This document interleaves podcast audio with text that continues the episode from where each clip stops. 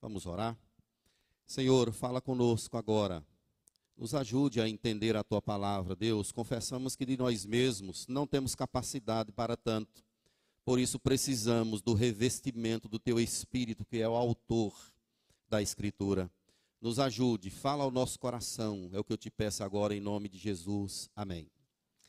Os males e a cura para o coração.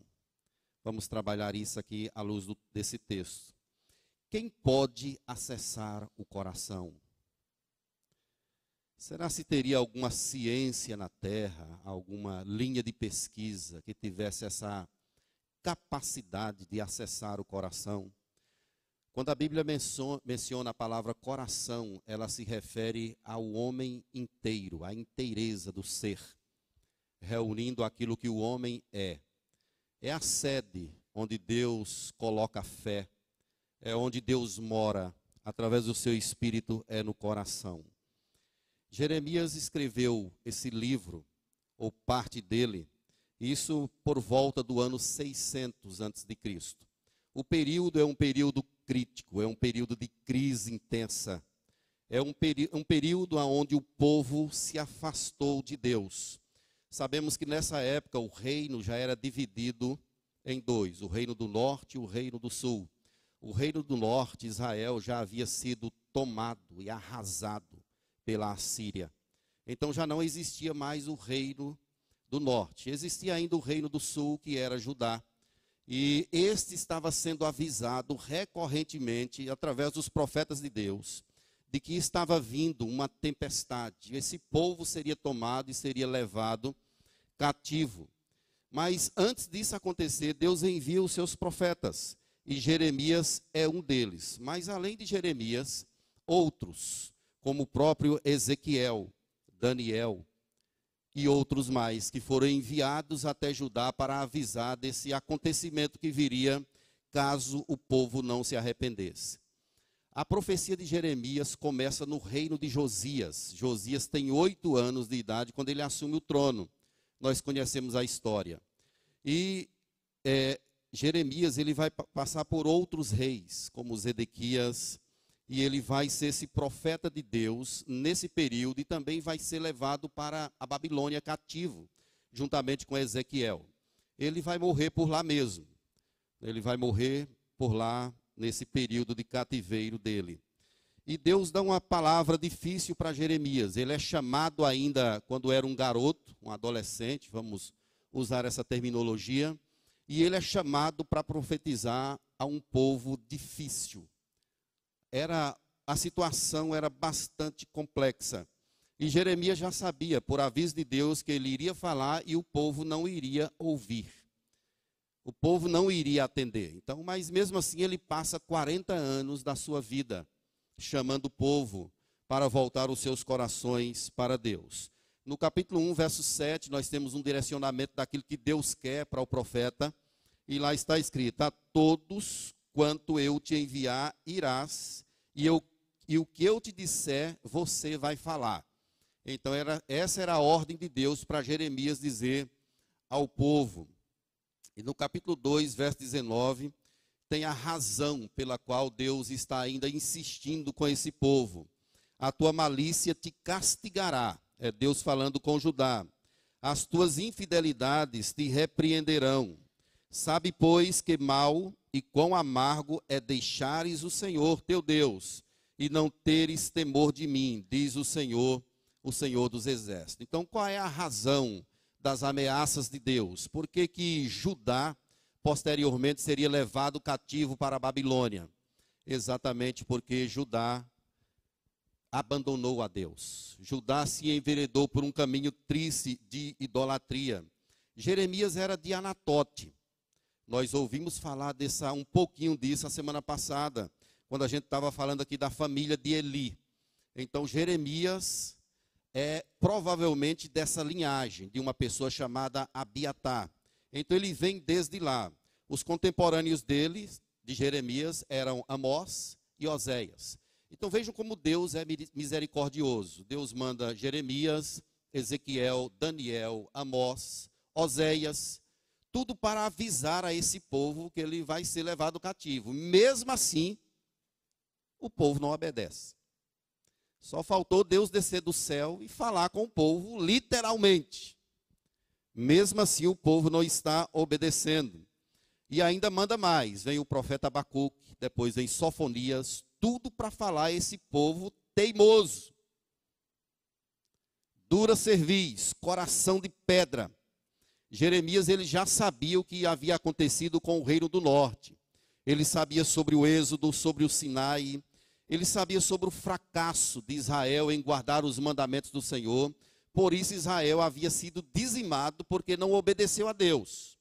Nós sabemos que a nação de Israel ela foi espalhada. Ela deixou de existir.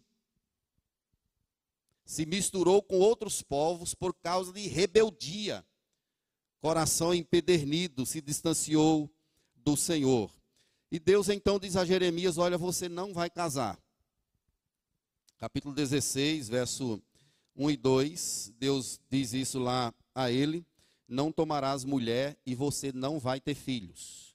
Então, o chamado para Jeremias era duro. Ele sofreu muito para cumprir a ordem do Senhor. Ele é até chamado de o profeta chorão. Capítulo 14, verso 17: Os meus olhos derramem lágrimas dia e noite, e não cessem, porque a virgem, filha de meu povo, está profundamente golpeada e ferida. Então, essa é a situação. Um profeta que é chamado, direcionado por Deus para pregar, pregar a palavra dele a um povo de dura cerviz, coração bastante complicado, um emaranhado inimaginável de idolatria, perseguição. O profeta Jeremias acabou sendo preso e em uma cisterna por causa da palavra que ele pregava é pelo próprio rei. Então ele foi ameaçado de morte, foi perseguido. Você vai ficar sozinho, você vai experimentar rejeição, solidão, escassez. Você não vai ter filhos. Então tudo isso é complexo porque através desse profeta Deus está anunciando juízo. Então ele está sendo esse porta-voz de Deus, não apenas com a mensagem de juízo, mas também como sendo essa pessoa em quem está impregnada a demonstração desse juízo de Deus através de privações. E a palavra dele ao povo é sempre arrepende, volta, desce. Então esse é o chamado de Jeremias ao seu povo. Capítulo 7, verso 23, ele diz assim: Dai ouvidos à minha voz, e eu serei o vosso Deus. E vós sereis o meu povo, andai em todo o caminho que eu vos ordeno, para que vos vá bem. Então é Deus chamando o povo ao arrependimento. Mas olha o que, que o capítulo 7, verso 14, como é que o povo responde. Mas não deram ouvidos, nem atenderam, porém andaram nos seus próprios conselhos e na dureza do seu coração maligno. Andaram para trás e não para adiante. Nem parece que a gente está falando de Judá. Nem parece que a gente está falando do povo de Deus. Não é possível. O povo que viu os milagres, que viu o braço forte de Deus, é o povo que prossegue nesse coração complexo e difícil. E esse capítulo 17, ele nos mostra alguns males do coração. E assim como foi para eles, é para nós também. O nosso coração carrega essas questões ainda hoje.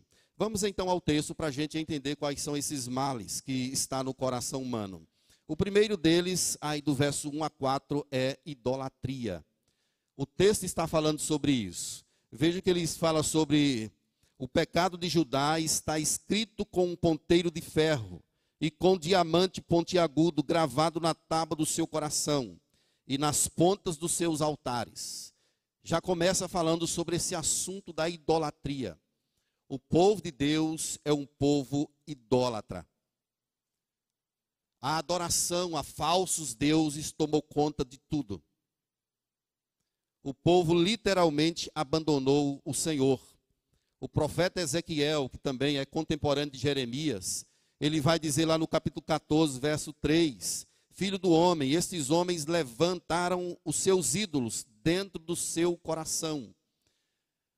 É como se as pessoas, o povo de Deus, tivesse erigido altares a deuses estranhos em seus próprios corações. Aqui nós entendemos algo bastante peculiar sobre a idolatria, é que ela não é externa. ela é interna. Às vezes nós imaginamos a idolatria como sendo uma veneração a uma estátua ou a alguma outra coisa qualquer. Mas a adoração, pela descrição do texto aqui, é algo interno. O povo estava sofrendo porque nos seus corações é, abandonaram a Deus e se apropriaram de deuses estranhos. Aí no capítulo 10, verso 5, há uma identificação disso quando diz: os ídolos são como um espantalho em pepinal e não podem falar, necessitam de quem os leve, porquanto não podem andar. Não tenhais receio deles, pois não podem fazer o mal e não está neles o fazer o bem. É uma denúncia a respeito da idolatria que estava impregnado em Judá, no meio da tribo, no meio do povo de Deus. Queridos, ninguém é semelhante ao nosso Deus. E se é algo que é ordenado por Deus, é para que o povo dele não se desvie nem para a direita e nem para a esquerda. É para que o povo dele o tenha como seu Deus único, suficiente, verdadeiro. O povo do Senhor precisa ter o cuidado para não é, ser idólatras, para não erigir altares em seus corações. E quando a gente fala sobre idolatria, não estamos nos referindo à veneração a objetos. Muitas outras coisas podem ser, podem tomar o lugar de Deus em nosso coração. O trabalho, o dinheiro, a sede de sucesso. Um filho pode ser um Deus. O esposo pode querer tomar o lugar de Deus no coração. Então se lembre que são altares que nós mesmos estabelecemos. Deuteronômio no capítulo 6, verso 5. De todo o coração, de toda a alma e de toda a força. É Deus chamando o homem para adorar a Ele de todo o coração, de toda a força do ser. Mas devemos lembrar que pode ser que hajam outras coisas querendo disputar o lugar em nosso coração. E aos poucos essas coisas que nós vamos trazendo, que sutilmente vão sendo edificadas em nossa, nossas vidas, elas podem asfixiar a espiritualidade, elas podem asfixiar o lugar de Deus, e nós passamos a ser idólatras achando que não somos. Estamos adorando a Deus, glorificando ao único e suficiente Senhor. Mas sutilmente pode ser que hajam coisas em nossos corações que disputam com Deus. E nós devemos estar atentos. Se tem alguma coisa mais importante na sua vida do que Deus, é porque aquilo está lutando para tomar, para usurpar esse lugar que pertence só ao Senhor. Nós precisamos cuidar disso, meus irmãos, em nosso viver. Isso é sutil, é quase imperceptível. Talvez por isso o salmista orou pedindo a Deus para sondar o seu coração. Sonda-me, ó Deus. Vê se há em mim algum caminho mau. É preciso nós estarmos fazendo constantemente essa oração. Aquilo que nós mais gostamos pode estar querendo usurpar o lugar de Deus em nossa vida. E o pior disso é que aquilo que disputar com Deus vai ser destruído. Se você é um adorador, é um servo, é alguém que traz a marca de Cristo na vida, Deus não divida a sua glória com ninguém. Deus vai arrancar esse ídolo de alguma forma. Deus vai tirar. É por isso que nós, servos de Deus, precisamos estar atentos. Por que, que Deus pede Isaac a Abraão? Porque Isaac não era só um filho para Abraão. Era mais do que um filho. Era um Deus por isso Deus diz a ele: Me dá teu único filho a quem amas. É um teste. Deus tira o ídolo, Deus arranca o ídolo. Deus quer o lugar no nosso coração de forma total. Por isso, não coloque a sua esperança. Se tem alguém ou alguma coisa, algum objeto que disputa esse lugar de Deus na sua vida, você precisa correr e confessar isso diante do Senhor. É o é, Josué, ele passa por momentos assim. Chega um momento que, como que ele se desse um tapa na mesa diante do povo e dissesse assim: Olha, escolhei hoje a quem sirvais. Ele profere aquilo que a gente conhece no capítulo 24, verso 16: Eu e a minha casa serviremos ao Senhor. No decurso da vida, nós podemos associar deuses. nós podemos associar deuses. A faculdade, o trabalho, a viagem, o cônjuge, o filho, tudo isso pode ser, se nós não cuidarmos, deuses instalados em nossos corações. É isso, meus irmãos, temos de tomar muito cuidado com isso. É, tem um autor chamado David Paulison, ele diz o seguinte: os falsos deuses geram uma variedade de pecados herdados do jardim do Éden, como autopiedade, raiva, vícios, medo, fuga. Os deuses se instalam no coração das pessoas e isso acaba se desdobrando numa série de pecados. E se nós não nos rendermos a Deus integralmente, isso vai tomando conta do nosso ser. São originados pelos deuses que às vezes instalam em nossos corações. Mas tem um outro autor que ele escreve um, li um livrinho pequeno chamado Um Ídolo Chamado Eu. É, R.W. Glenn. Ele fala assim: somos adoradores de ídolos cujo principal é você mesmo, e só Jesus pode resgatá-lo de si mesmo. O principal Deus pode ser você mesmo. E só Jesus Cristo para resgatar de você, para resgatar você de você mesmo. Isso é uma grande verdade, meus irmãos. Por isso que o apóstolo Paulo diz que Cristo morreu para que aqueles que servem a Deus não vivam mais para si mesmo, mas para aqueles, para aquele que o arregimentou.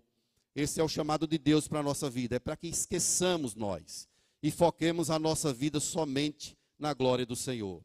Os ídolos estão ameaçados aqui com duas sentenças vindas do próprio Deus. Primeiro, verso 3: Os teus bens e os teus tesouros darei por presa. É um anúncio de que Deus vai entregar o povo dele aos babilônios. Deus vai direcionar isso. E a segunda ameaça de Deus é: você vai servir aos teus inimigos. Mesmo o povo ouvindo isso através da boca do profeta, o povo não deu atenção. Olha, eu vou entregar vocês. Vocês vão servir a outros povos. Vou tirar os bens de vocês e passar para outros. Mesmo assim, o povo não obedece a Deus, não quer saber. Tem um livro escrito por um autor que eu gosto muito, chamado Timothy Keller. O livro, o nome do livro é Deuses Falsos. Nesse livro ele diz algumas questões. Ele diz que amor às coisas, felicidade, sucesso, satisfação podem ser deuses instalados em nossos corações. Quando a gente almeja demais essas coisas da terra, pode ser que deuses estejam instalados em nossas vidas. Por isso Jesus falou em Mateus, capítulo 6, verso 24: Ninguém pode servir a dois senhores, porque ou há de aborrecer-se de um e amar o outro, ou se devotará a um e desprezará o outro. Não podeis servir a Deus e às riquezas. A riqueza, segundo Jesus, é um ídolo, é um Deus, e ele tem nome na Bíblia chamado de Mamon. Não podemos servir a Deus e às riquezas. Queridos, o primeiro mal que estava no coração de Judá era a idolatria. Isso serve para ele e serve para nós. Cuidado com isso. Humberto, cuidado com isso. Nós podemos trazer isso e isso instala em nosso coração e vai se desdobrando em pecados diante do nosso Deus.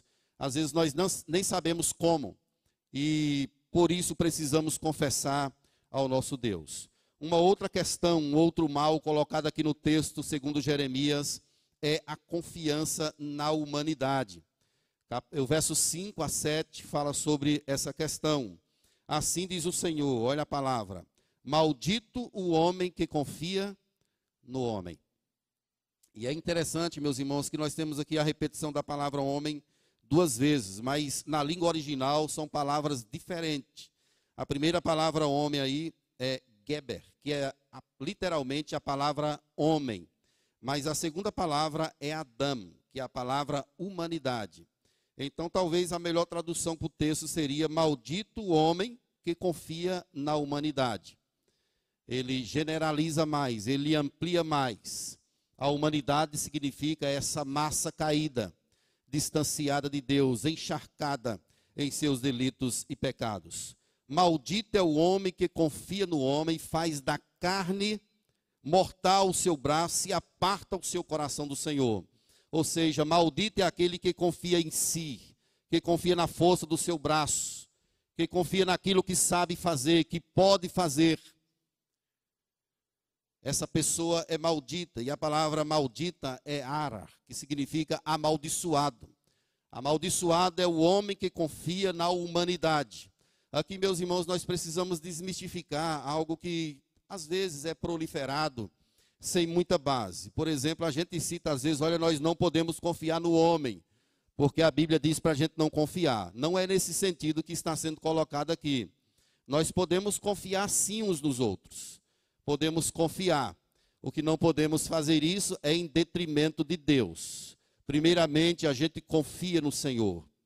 Confia em Deus. Ele é tudo, ele é absoluto para nós. E a partir daí, nós confiamos uns nos outros, mas não fazemos uns dos outros a nossa força. Nós sabemos que não temos respostas em nós mesmos, mas nessa caminhada nós vamos desenvolvendo esse laço de confiança, de afeto que devemos ter uns com os outros. Não podemos estar o tempo todo desconfiados. Mas veja que o verso 6, ele faz, dá um direcionamento dizendo é, que esse homem que confia em si, que é maldito, a comparação para esse homem é como um arbusto solitário no deserto, e não verá quando vier o bem, antes morará nos lugares secos do deserto, na terra salgada e inabitável. Isso aqui significa que quem confia na humanidade caída é estéril. A palavra é uma referência à esterilidade que há, ou seja, não há frutos, não há alimentação, não há o que se tirar, não há como se alimentar porque essa pessoa é infértil. Ela não produz, porque a confiança dela está na humanidade. E a humanidade, ela é caída distante de Deus no sentido mais amplo. Ela não pensa como Deus. Ela não quer os caminhos de Deus. Ela quer ir cada vez mais para distante. Então, confiar na humanidade caída é como você confiar em alguma coisa que é estéril. Não há do que se apropriar. Não há como matar a sede, não há como se alimentar. É assim que é a pessoa que confia é, na humanidade. Mas, por outro lado, o verso 7 diz que bendito é o homem que confia no Senhor, cuja esperança é o Senhor. A palavra bendita é a palavra barak, que é abençoado. Abençoado é o homem que confia no Senhor.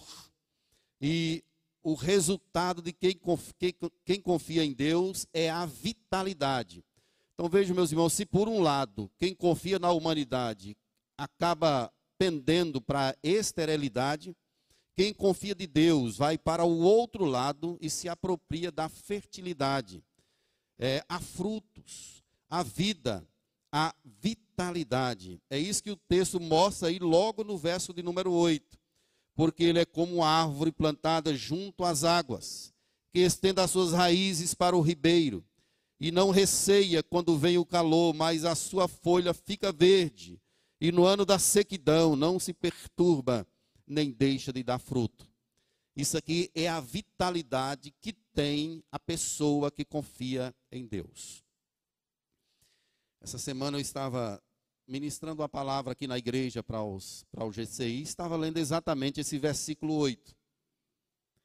E ministrei e trouxe um exemplo de uma, uma árvore do deserto ou do sertão. Essa árvore tem no deserto, em alguns desertos, e tem muito, é muito própria também do sertão.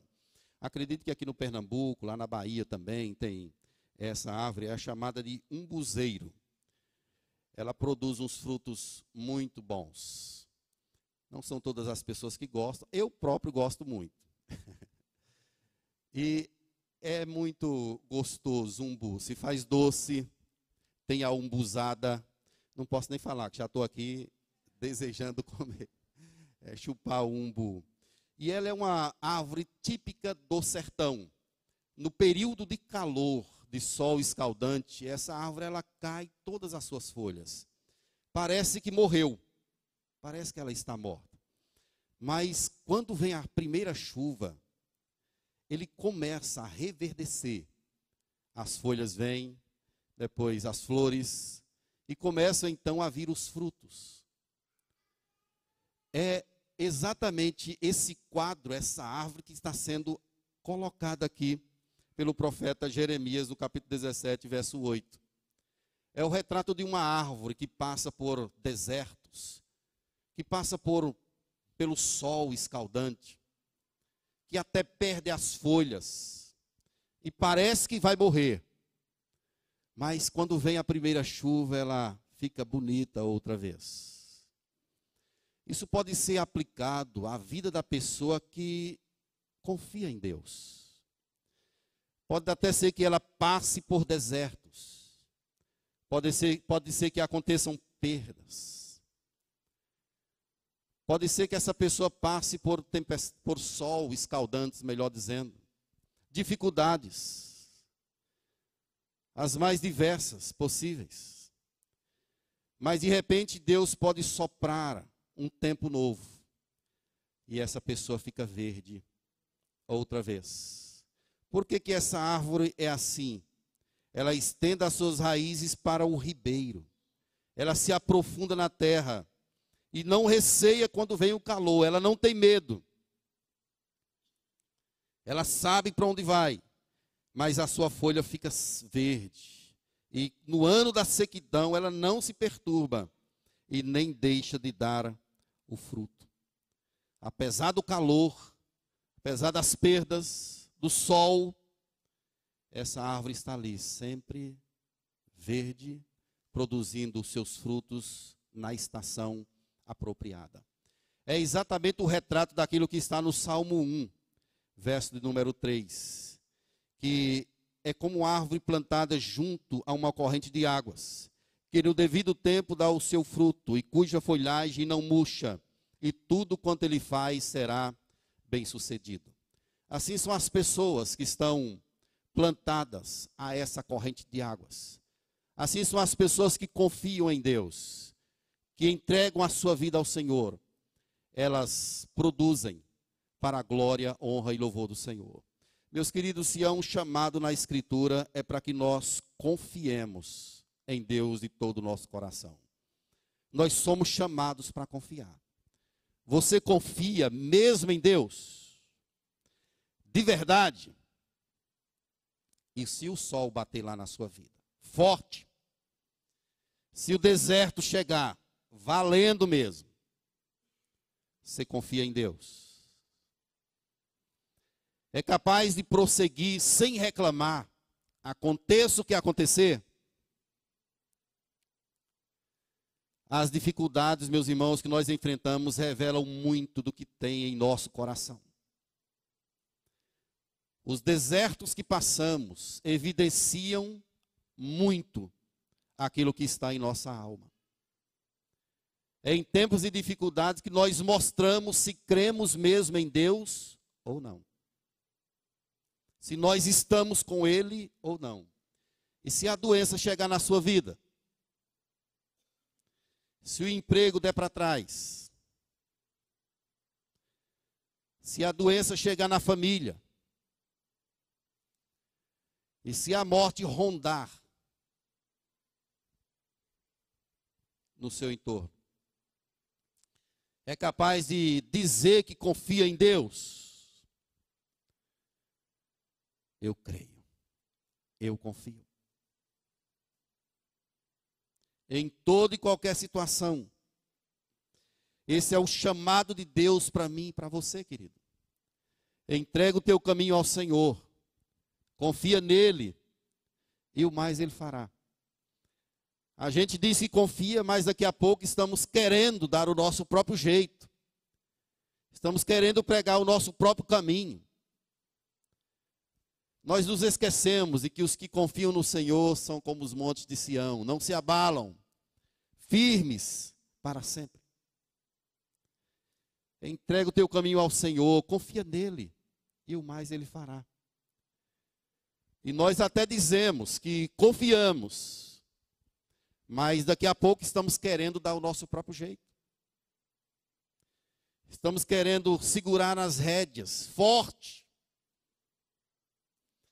Eu acredito, meus irmãos, que tempos de provações, tempos de provação, eles são importantes na nossa vida, para que aquilo que está em nós seja evidenciado, seja extraído, seja demonstrado. Quando tudo está bem, não há o que se preocupar, tudo está certo, tudo caminha bem. Mas quando as coisas começam a dar para trás, parece que nós nos humilhamos mais, nós recorremos mais a Deus, nós oramos mais, nós até fazemos jejuns, mas só fazemos quando estamos no deserto. Ou não é? Quando as coisas apertam, quando a coisa rocha, aí nós oramos mais, acordamos de madrugada, lemos mais a Bíblia, queremos ouvir mais a Deus, parece que nos humilhamos mais. Por isso, meus irmãos, esses tempos são tão importantes na nossa vida. Nós precisamos reaprender a confiar no Senhor. Precisamos reaprender a confiar no Senhor de todo o nosso coração, com toda a nossa força, de todo o nosso entendimento. Deus está no controle de todas as coisas. Você crê nisso? Amém? Nós cremos que Deus é quem dirige a história.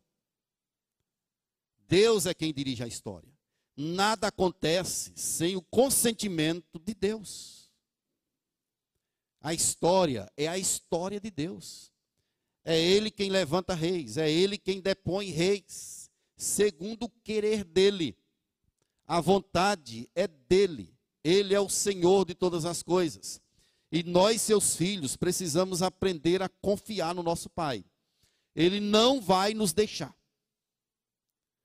O que traz paz ao meu coração é saber disso, que Deus não vai me deixar. Ele prometeu que estaria conosco todos os dias da nossa vida, até quando? Até a consumação dos séculos. Descanse, confie, entregue tudo a Deus. Descanse nele. Entregue seu filho, sua filha, o cônjuge, aquele negócio que você tanto almeja, tanto quer. Procure saber se é isso que Deus quer para a sua vida. Confie, porque Ele tem o melhor. Ele não vai nos dar nada para nos ferir, para nos machucar. Ele tem o melhor para mim e para você, por isso devemos colocar tudo na mão dele e descansar. Ele é o Senhor absoluto de todas as coisas. Esse descansar não significa que a gente vai cruzar os braços e dizer assim: Deus, faz tudo. Não é isso. E é aquilo que está escrito no Salmo 40. Esperei confiantemente pelo Senhor e ele se inclinou para mim. A espera não é uma espera passiva mas é uma espera em atividade, sabendo que não é pela nossa força, pela nossa capacidade, mas é através do Deus que está no controle e na direção de todas as coisas. Ele já sabe de tudo, querido. Por isso que nós precisamos descansar. Nós precisamos descansar nele, saber que ele controla todas as coisas. Mas tem uma outra questão, um outro mal que está posto aqui nesse texto, que é chamado, que eu chamei aí de auto-engano. Está aí a partir do verso 9. Que ele diz: enganoso é o coração, mais do que todas as coisas, e desesperadamente corrupto. Quem o conhecerá? O coração é a inteireza do homem, é a totalidade do ser. Nós não podemos entender uma tricotomia no homem. Não tem um corpo, uma alma e um espírito. O homem é um ser integral, chamado de coração. Se pudéssemos simplificar isso, poderíamos dizer que o homem tem um corpo e uma alma, ou então um corpo e um espírito. Até a palavra no original, tanto no hebraico quanto no grego, para essa palavra, é a mesma. Tanto faz eu dizer que o homem tem um corpo e um espírito, como dizer que o homem tem um corpo e uma alma. Mas a Bíblia resume isso chamando de coração. É uma totalidade do ser. E esse coração, ele é desesperadamente corrupto. Vejam que coisa terrível sobre nós. Ele é enganoso e desesperadamente corrupto. Tem um pastor chamado Vadislau Gomes, ele escreve um negócio que eu achei bonito. Disse assim: As ciências costumam estudar profundamente o coração. ela até descobre os pontos originadores dos conflitos humanos, mas não ultrapassam a barreira do homem interior. Quem vê dentro da casca do ovo só vê escuridão. O que que esse pastor está dizendo? É que a ciência pode até ter vislumbres de conhecimento a respeito do homem. Qualquer uma delas, a filosofia, a psicologia, a antropologia e outra qualquer. Ela pode até ter um vislumbre do que é o homem. Mas na concepção dele é como você colocar uma luz e olhar um processo de fertilização de um ovo. Você vê algumas coisas lá dentro, mas você não consegue discernir o que tem, por causa, por causa da barreira do homem interior.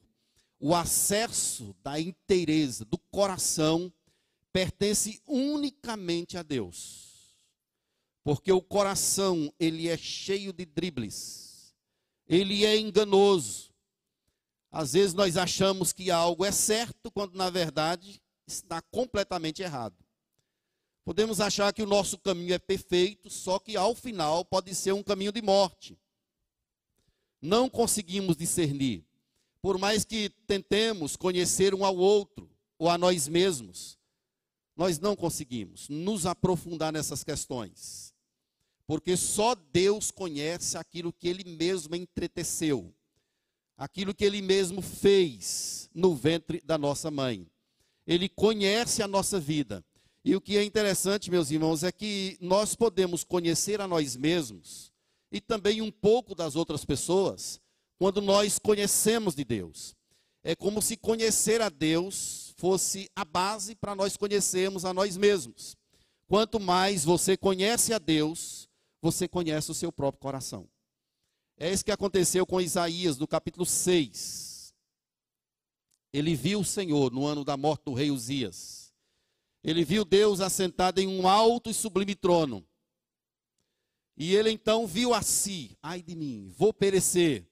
Então, o conhecimento de Deus gerou uma algo terrível em seu coração. Ele viu a sua própria pecaminosidade. Ai de mim, vou perecer porque sou um homem impuro. Habito no meio de um povo de impuros lábios, e os meus olhos viram o Rei da Glória. O conhecimento de Deus levou o profeta a conhecer a si mesmo. Você não conhece a Deus nas literaturas, nas pesquisas, através da ciência, você só conhece a Deus através daquilo que Ele mesmo revelou em Sua palavra e você quer conhecer o seu próprio coração, conheça a Deus cada vez mais através da sua palavra. Provérbios capítulo 4, verso 23, está escrito: De tudo que se deve guardar, guarda o teu coração, porque dele procede as fontes da vida. Nós precisamos ouvir a Deus, meus irmãos, para conhecer a nós mesmos, para não sermos levados pelo alto engano você pode estar querendo sabotar a você mesmo. Às vezes você deseja as coisas, tem necessidades das coisas, e acha que tendo aquilo, você será melhor visto, será melhor aceito. Quando na verdade isso é um alto engano, é mentira de Satanás. As pessoas estão loucas nessa nossa geração. Mudam o seu corpo, mudam a sua estrutura, correm atrás do vento tudo na tentativa de pegar esse caminho para ser melhor aceitos, porque disseram a elas de que se elas tivessem determinados objetos ou fizessem determinadas coisas, elas seriam mais valorizadas. Isso é uma mentira do capeta, meus irmãos. É preciso colocar o nosso coração diante de Deus. Pedir ao Senhor para guardar o nosso coração.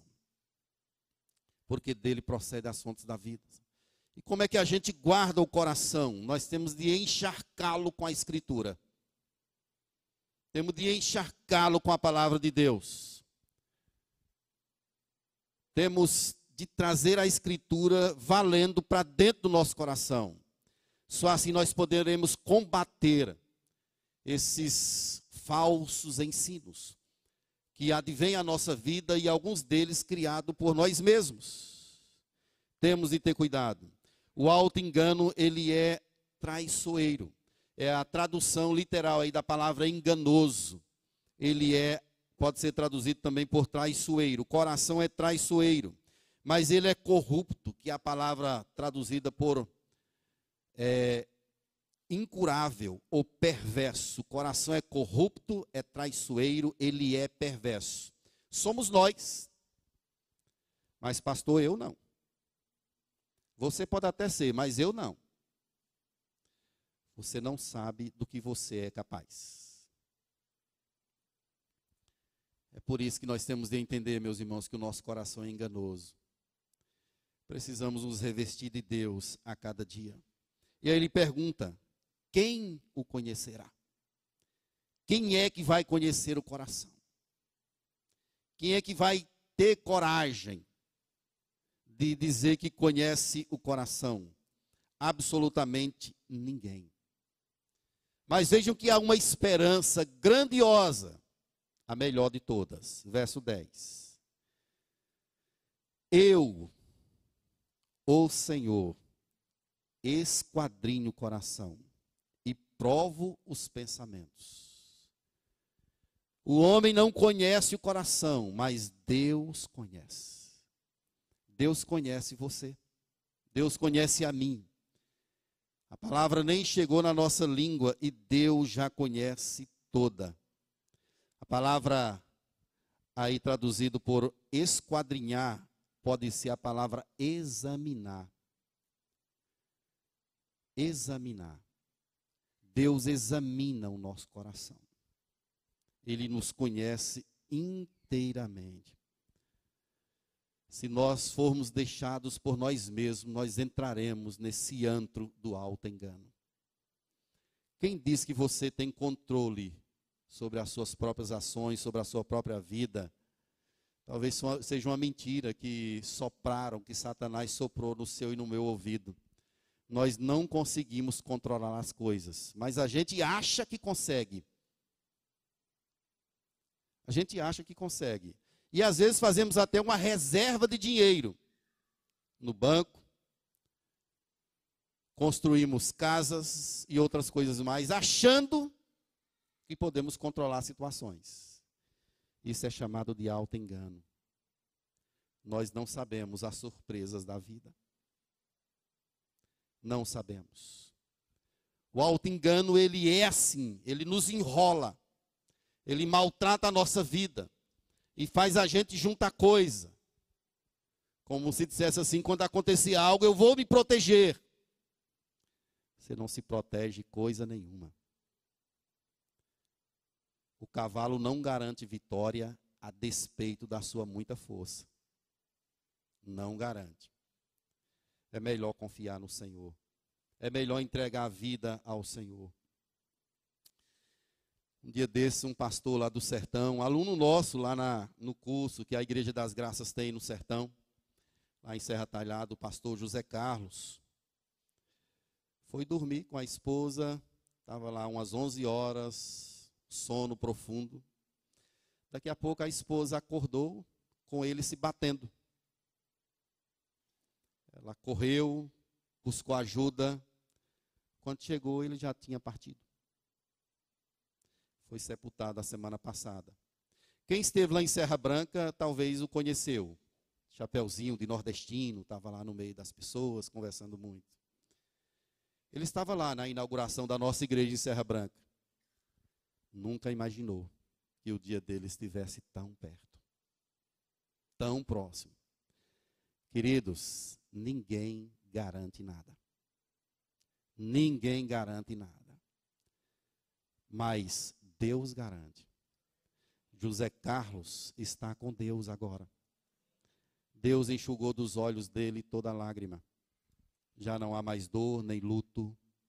As dores da terra passaram para ele. O que eu quero dizer com isso é que não deixe o seu coração te enganar. Não coloque a sua esperança nas coisas aqui da terra. Coloque-a sempre em Deus. E para explicar isso, Jeremias ele usa uma metáfora aí no verso 11. Quando ele fala assim: como a perdiz que choca ovos que não pôs, assim aquele que ajunta riquezas, mas não retamente, no meio de seus dias as deixará e no seu fim será insensato. A ideia aqui é como uma ave que chega em um ninho onde tem ovos que não são ovos dela, talvez até ovos de diferentes, né, de outros animais mais ferozes e mortais. Mas ela chega ali de fininho e deita ali e acaba chocando aqueles ovos. Mas antes deles eclodirem, aquela ave tem de sair dali para ela não ser morta. Essa é uma metáfora que ele está anunciando aqui sobre a questão do auto-engano. Ela chega ali, enganada, deita-se ali e choca esses ovos. Mas tem de sair, ou seja, ela não usufrui da companhia dos filhinhos que possam nascer daqueles ovos, sair daqueles ovos. Não são delas. Não são dela. E ela tem de deixar aquilo ali, para não morrer também. O alto engano, ele destrói, ele corrompe, ele machuca, ele leva a pessoa para distante de Deus. E as pessoas que se deixam levar pelo alto engano são insensatas. Mas vejam que, queridos irmãos, a palavra de Deus nos, nos alerta a respeito de tomarmos esses caminhos humanos que levam o nosso coração para distante do Senhor. Um irmão amado escreveu uma palavra dizendo: quando buscamos respostas dentro de nós, o máximo que conseguimos são mentiras. Quando buscamos respostas dentro de nós, o máximo que conseguimos são mentiras. Nessa tarde, o meu propósito é chamar você para olhar não para si, não para mim, não para as estruturas humanas, mas que nós todos venhamos a olhar para Cristo. Ele tem as respostas que nós tanto precisamos. Eu fiz uma pergunta na introdução desse sermão: quem é que pode acessar o coração? E a resposta é: ninguém na terra. Nenhuma ciência pode acessar o coração. Mas somente o Deus dos céus e da terra, ele tem acesso. Ele prescruta, ele sonda, ele sabe o que se passa em nosso coração, em nossa mente. Ele conhece inteiramente a minha vida e a sua vida. Só Ele tem acesso, e ainda bem por isso, porque Ele colocou em nosso coração o seu Espírito. E através do Espírito, Ele vai modelando a nossa estrutura, vai modelando o nosso caminho, vai nos dirigindo somente para a vontade dEle. Eu quero concluir, meus irmãos, trazendo algumas aplicações. A primeira delas é que os ídolos levaram o povo de Deus a abandonar a verdade e a viver na ilusão. Judá abandonou a Deus, abandonou a verdade e passou a viver na ilusão. Isso pode acontecer ainda nos nossos dias. Um servo, um cristão, um homem de Deus, ele pode ter o seu coração tomado por idolatria e ser levado a viver uma espécie de falácia, de ilusão. Ele não se rende, não se prostra, não se dobra. E aí vai se perdendo no caminho do Senhor é preciso a gente ter muito cuidado com essa questão. Os ídolos podem nos levar a abandonar a verdade de Deus e seguir atrás da felicidade, do sucesso, das conquistas da terra, quando na verdade Deus quer que a sua identidade esteja conectada a Ele somente. Só assim nós seremos bem-aventurados, seremos um povo feliz. Segundo, Deus em Jesus é a cura para os males do coração. Para sarar a nossa vida, Deus enviou seu filho. Ele morreu na cruz para nos libertar dos pecados e para nos libertar de nós mesmos. Ainda bem que nós temos Jesus, que veio, pagou um preço para nos libertar desse antro, dessa escuridão que nós não conseguíamos fazer, mas Deus enviou seu filho. A vinda de Jeremias ajudar, ele vem também com essa mensagem tipológica que aponta para algo maior. Se você ler o livro de Jeremias mais adiante um pouco, você vai ver essa mensagem de paz, de vida sendo anunciado posteriormente. Esse povo que é levado para a Babilônia, depois ele vai ser trazido pelo poder de Deus. E a esse povo vai ser anunciado um tempo de paz, que aponta para Cristo, nosso redentor, nosso Salvador. Deus enviou Jesus para expulsar os ídolos do nosso coração. Nós não queremos sucesso, não estamos aqui na terra em busca de felicidade. Nós não temos nenhuma outra necessidade que não seja de conhecermos mais a Deus, de entendermos que Jesus Cristo é tudo para nós. Finalmente, meus irmãos, é alto engano achar que conseguimos controlar, controlar a nós mesmos. É alto engano. Nós não temos controle sobre a nossa vida. Não temos controle sobre o amanhã, não temos controle sobre situação nenhuma. O certo é que nós estamos aqui agora, mas não sabemos posteriormente o que há de suceder. Mas nós sabemos em quem temos cridos. E estamos certos que Ele é poderoso para guardar o nosso depósito até o dia final. Nós podemos crer nele, podemos servir a Ele de todo o nosso coração, em nome do Senhor Jesus. Lembra a vocês que nós estamos morando em um mundo caído. Aqui tudo é incompleto, tudo, nada é satisfatório. Nós nunca estaremos em um ponto de perfeição. Não há um padrão que nós conseguimos chegar no que diz respeito à perfeição, porque moramos em um mundo caído. Mas quando buscamos a Deus, e o seu caminho, a sua vida, a sua palavra, o nosso coração ele é tomado por contentamento, porque nós sabemos que há algo que aponta para a eternidade, para o Senhor, para uma vida eterna em Jesus Cristo, Senhor da nossa vida.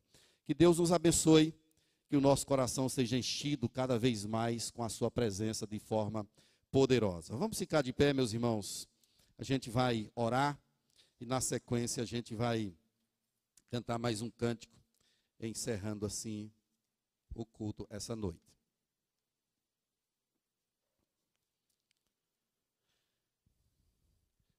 Como é que está a sua vida? Você confia mesmo em Deus? Será se você não está criando ídolos em seu coração? Peça a Deus para tirar Deus, som do meu coração. Nem eu mesmo sei se há ídolo em mim. Mas eu posso orar, dizer: Deus, sonda o meu coração. Tu me sondas e me conheces. Vamos pedir a Deus para fazer isso conosco nessa hora. E pedir ao Senhor mesmo para nos revelar, para nos mostrar tudo aquilo que concorre com a glória dele em nossa vida. Você pode fazer isso. Você pode pedir ao Senhor para tirar do seu coração aquilo que não é da vontade dele, seja o que for. Seja o que for se alguma coisa que você considera muito importante na vida está tomando o lugar de Deus, diga assim: Deus, coloca esse negócio no teu devido lugar. Quem sabe um anseio de ter algo. Quem sabe uma vontade imensa de conquistar algo. Ore a Deus, diga assim: Deus, é se o Senhor quiser. O que o Senhor quer é o melhor para a minha vida, é o melhor para a minha casa, é o melhor para a minha família. Não é o que você pensa que é o melhor. É o que Deus quer para você. É o que Deus pensa. É o que Deus diz que é. Então vamos pedir a Deus para tirar os ídolos da nossa vida. O nosso coração, de fato, como disse Calvino, pode ser uma fábrica de ídolos. E nós não queremos isso para nós. Nós queremos andar mesmo é no centro da vontade do Senhor, com a escritura em nosso coração, em nossa mente. Por isso eu guardo no coração a tua palavra, Deus, para não pecar contra ti. Faça uma oração pessoal agora, você e Deus. Assim, Deus, olha para mim agora. Som do meu coração.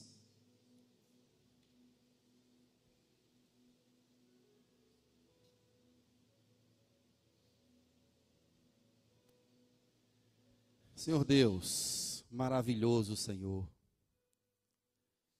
Deus, como é bom contemplar a tua glória. Como é bom, ó Deus, perceber o poder do Senhor presente em minha vida e na vida dos meus irmãos. Que coisa preciosa é estarmos juntos como comunidade, como igreja do Senhor, lavada e redimida. Deus, não deixe que hajam ídolos em nosso meio se há algum em nosso coração, ó Deus, seja o que for, nos ajude a perceber para que ele seja tirado de lá. Queremos que o nosso coração seja somente do Senhor. Ó Deus, e nos livre de confiar na humanidade caída. Nos livre, ó Deus, do alto engano. Nos livre de nós mesmos, ó Deus, dos nossos pensamentos fantasiosos, falaciosos nos ajude a nos apropriar da tua palavra e internalizá-la em nosso coração. Sabemos que através dela podemos vencer todos os obstáculos. Como Jesus venceu a tentação no deserto, possamos vencer com a tua palavra, não porque está escrito. É ela que é lâmpada para os nossos pés, que é luz para os nossos caminhos. Deus, queremos te conhecer mais Mostra-nos, ó Deus, mais a tua pessoa através da tua palavra dia após dia.